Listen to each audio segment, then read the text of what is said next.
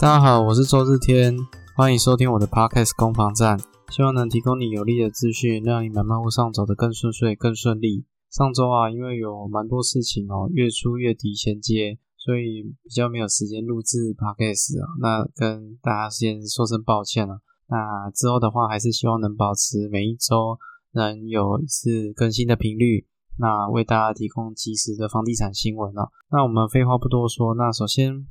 今天一样会讲三则不动产近期的不动产新闻，那也希望帮大家做个会诊，那也可以大家聊天的时候聊到房地产，可以有这些资讯可以做分享。那第一则我们首先提到的是永庆房屋阻挠无效，中介全联会增修伦理规范审议压倒性通过啊，这个是讲到说中介其实也有一个类似中介工会的组织哦，那里面有很多的不同间的中介业者。那最近有一些修修订一些条文的动作，那但是有有一个特定的业者对于他修订的内容哦不是很不是很满意，所以有提出一些异议哦，提出一些反对的声音。那这个其实是一个嗯业界业界大家应该蛮多人知道的一个一个不不不算秘密的秘密吧。那待会我们会在第一则新闻里面会讲到里面的一些内容。那第二则提到的是台南，台南有一个预售屋要卖的时候，发生了一个很惊人的事情，就是晚上十点就有人也在暗场门口排队，排到早上晚早上开卖的时候，早上八点开卖的时候，现场已经排了快两百人哦。那这也是一个很特殊的现象，也有。标题写的很耸动啊，叫“炒房版人形蜈蚣排出民众对穷的恐惧”。哦，我我是不知道他他是怎么想说这个标题的，人形蜈蚣都出来了，就讲说那个排队的那个盛况啊。哦，那这个我们等一下也会讨论到这个这个要抢一个好的案件呢，在一些中介的实务上面会怎么样去进行？那最后一则要提到的是，呃，内政部这这算是。我原本有准备另另外一则新闻哦，但是因为这这个新闻我觉得非常大，所以我就把原本第三则抽换掉，换讲这一则。因为这个有谈到说内政部已经要去修正一些法规，然后要禁止预售物的转让。那我觉得这件事情是知识体大，这个这个也一定要跟大家好好分享一下，分享一下我的观点啊。那我觉得这个到时候其实意思。是社会冲击房市的一些一些一些屋主的看法，跟跟啊这个买卖不动产的一些评估啦。好，废话不多说，那我们开始今天的房新闻的分享啊。那这个全联中介全联会这个事情啊，啊，他他他是讲说他们有修订那个伦理规范审议。可能大家都会觉得说中介这个这一行水很深呐，那其实中介也是很多工作里面算是蛮不被信任的一份工作啊。那以我自己的实务上的经验，确确实也是如此啊。那可能跟这个这个行业的既定印象在，那所以这个从全中介的全联会有有这个规范一个伦理规范的一个。一个算宣导、算宣导性的一个条文啊，就是鼓励大家做什么跟不要做什么。那因为之前的条文其实不是这么的明确，那所以他有做一些修正啊。那像最近的话，它有几几个修正的部分，包括说呃禁止恶意挖角哦，或者是冒用其他经纪之名义为不公平竞争行为。或者冒用客户恶意挑衅客恶意挑衅或教唆，然后去产生不当的申诉、检举或诉讼。这个新闻很有趣的地方就在于说，其实这个伦理规范哦，都是希望中介的行为更符合社会的期望，可是却有一间业者跳出来，他对于这个议事的规则哦，对觉得不太合理，因为他觉得你之前提的跟之后提的。啊，不太一样，所以提出一些不同的看法。那只是说，这个这个条文的修正本身来讲，这是好的。那你跳出来讲，为什么？为什么你会跳出来说，哎，你不能把这个条文修好啊？你新增了更多的条文，这样子会影响到别人的工作权益。因为其中这次的修正有谈到说禁止恶意挖角了，那他是说什么叫禁止恶意挖角？你要说明清楚。这个听起来言下之意似乎都蛮合理的。问题是说哦，提出来的这个公司叫永庆房屋，那这个公司啊，其实在业界就常常有这样争议的事项产生啊。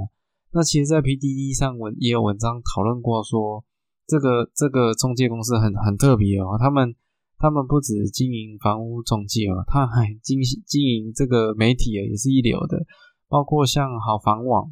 好房网是一个还算小有名气的一个一个有在讨论房地产的新算是新闻网站吧。那那个那个新闻网站啊，其实都会有特定偏颇于某一方的的言论。那好方网是比较明显的，其实去查它的股东结构啊，还有一些网络文章就查出来，这个基本上啊，基本上哦，就是就是这个跟这个永庆房屋是息息相关的啦，哦，非常紧密的关系哦。那而且它这个中介公司很帅的地方是，它不只有一个媒体可以去去做他们的一些想法的这个这个这个阐述，它还有另外。它还有另外一个比较没有这么明显的哦，这也是我在查这一次查这个文章里面啊有查到的，叫汇流新闻网。那为什么我会特别提到它？因为在这个这个新闻里面，大部分啊其实都是相对来讲比较负面的，讲到说呃这个中介公司去阻挠这个这个伦理规范修订的相关规则，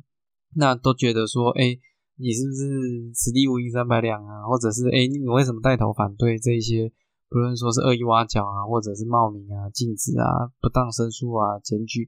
让人家产生纠纷，这些都变成他规范的内容。为什么你特别跳出来说这样子修正是不好的？看起来都是好，就就就你说不好，那最后的结果也是压倒性通过。那其实这这个在这个众多的新闻里面呢，有一个就是会有新闻网的。哦，他是持另外比较反对的的态度，就是说，嗯，他他他说，哎，到底这这个这个哪边不合理之处？就所有的媒体就只有他那，他的他的论点就是你在一开始提出来的草案跟后面的的后来提出来的修正的条文是有冲突的。当然，议事规则假设是议事规则这边的问题，我觉得就这个角度来讲，看起来是还好。就就确实有瑕瑕疵嘛，但是主轴来讲，还是希望中介的这个作业啊，还有这个对于说社会大众的被信任的这种东西，可以慢慢的建立起来。可是你因为这个事情去反对这个条文的修正，我觉得就有点比例原则上面是有点问题啊。重点来就只有会有新闻网的其中的一篇文章，对这个事情是是支持呃支持永信房屋的观点的。那我就很好奇啊，我就再进一步点下去去看啊。那我不知道各位知不知道，其实辨别去去辨别假新闻有有一个非常非常简单且有效的方式，就是去查那个记者哦，那那个写文章的那个人哦，到底他的他的来历，他的文章的脉络到底是什么样子？那我就依循这个原则去看看会有新闻网里面写这个文章的人是谁。各位知道那个人是谁吗？那个人的名字，因为正常的记者其实都会有全名嘛，我会看到他的全名，他的全名叫编辑群，编辑就是书本的那个编辑，他叫编辑群，哇，原来是边先生啊，边先生、边小姐写出了这样的一个文章啊，他我可以可以再进一步去查，他发了五百六十六篇文章啊，那。在今年，今年可能发了 maybe 可能十少十二则吧，十十到十二之间，其中有三三诶，至少应该是至少有两则，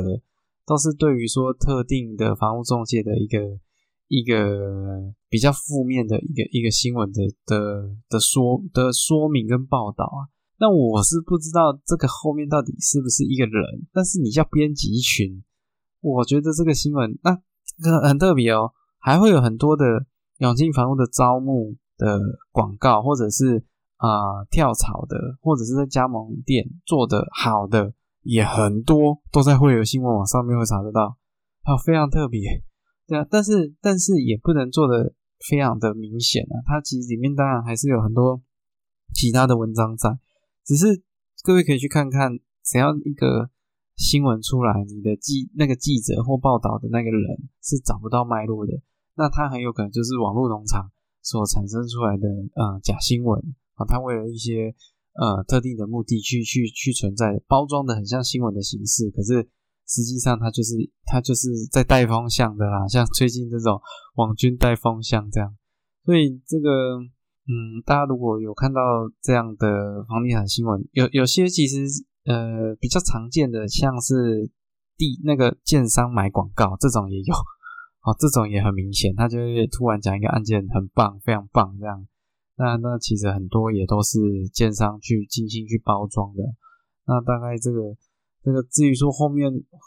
当 最后这个新闻被爆出来的时候，永金航空就跳出来说他们会全力支持，哈，他们会全力支持这个中介全联会的主张，哈，这样就开始开始说哦，我们没有，我没有去阻挡啊，然后等等之类的。那也只只是说业界在业界啊，这个公司真的是真的是很很积极的在做这一件事情啊，其实。你在网上查，不论说是什么什么黑心黄领带啊，或者是 PDT，其实都有相关的文章。而且他们的法务听说是很很优秀啊，对吧？那呃，但我讲的东西确实也都有这些文章在，所以嗯，应该算是公开的公开的文章，公开的事实啊。所以这个就看看这个公中介公司以后如果看到好房网的，会不会有新闻网的啊？鼓励大家去查一下，到底他的他的记者哦，他的报道者到底是谁啊？OK，好，这是我第一则的分享啊。第二则，这个台南的预售屋非常火热的一个状况啊，就是开卖的晚上有人连夜排队啊。那据说还可以有代排的服务哦，我代替你去排队哦，然后收费大概两千到三千。那这个产品基本上它它没有特别便宜哦，它就是一个预售开卖五百多户，然后地点在这个仁德。二仁德二空新村都更开发区土地，哦，地上十四十四楼，总共五百三十一户，主要平数是二十四至四四平。这个新闻就是讲到说，大家大家怕买不到的这种恐惧的心态，已经变转化成行为，已经变成这个样子了，就是连夜的等，也要等到买到这个房子啊。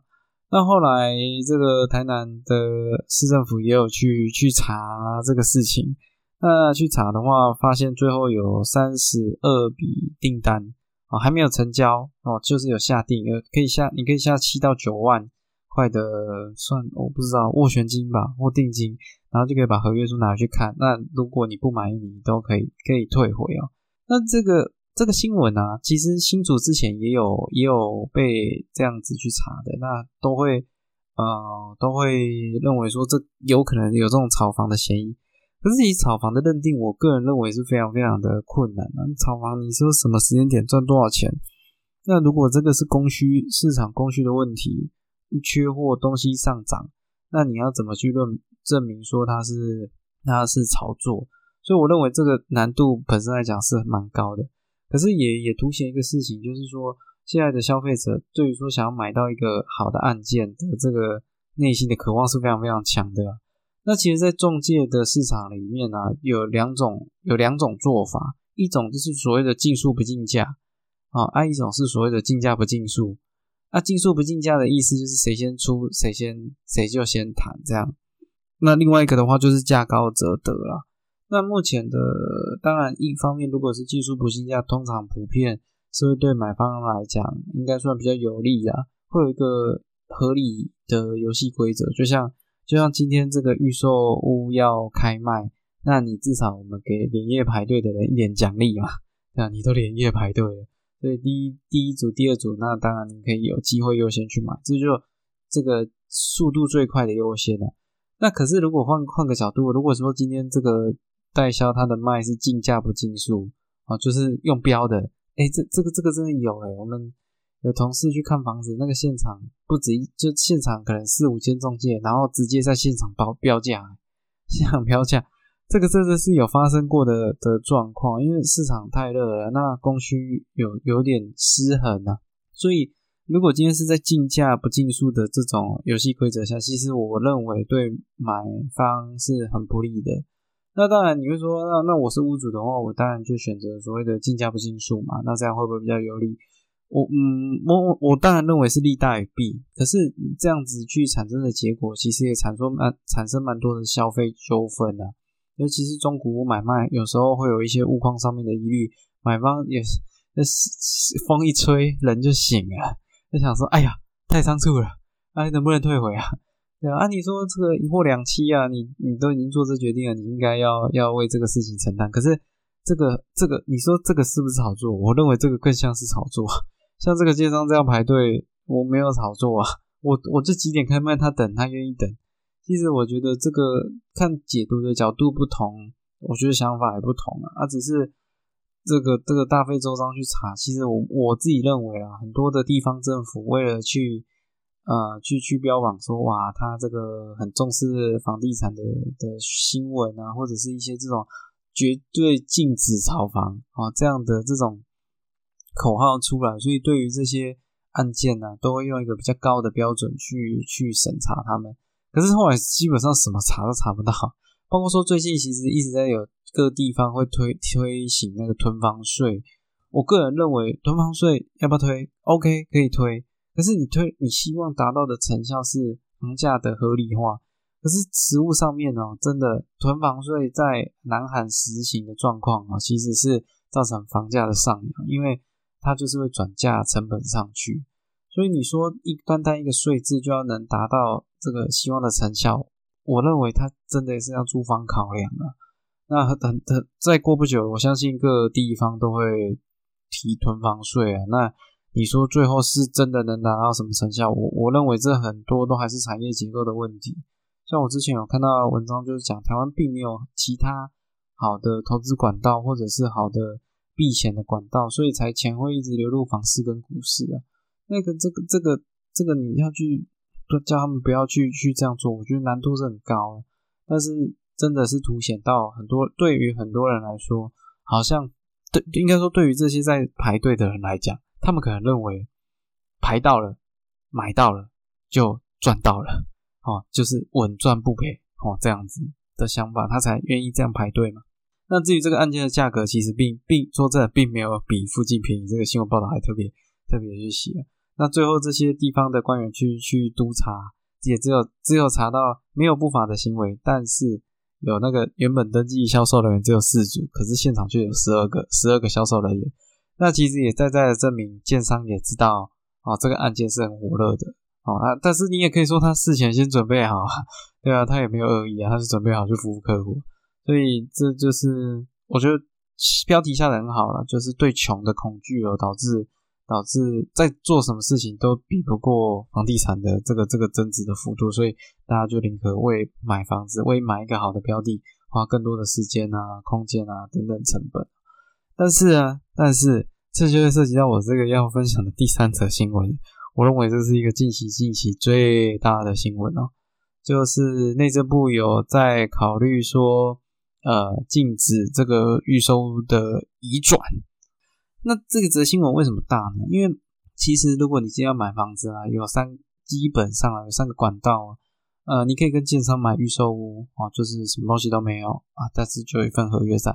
那你也可以选择跟建商买这个新城屋，建商房子盖好了，你你过来买，好，那也 OK。那第三个管道，你就是买跟中介买中古屋，所以预售屋、新城屋、中古屋，大概能买的就三类啊。当然会有不同的人啊持有，这样有时候是建商持有，有时候是中介，中介有去开发，有时候是亲友间移转啊、法拍啊等等这些，但是基本上不出这三个三个范畴啊。那我们我们在当到说，如果今天预售屋的买卖啊，当然你说有买来自己住的，但是你也有买来自产的，甚至有买来要去做投资的。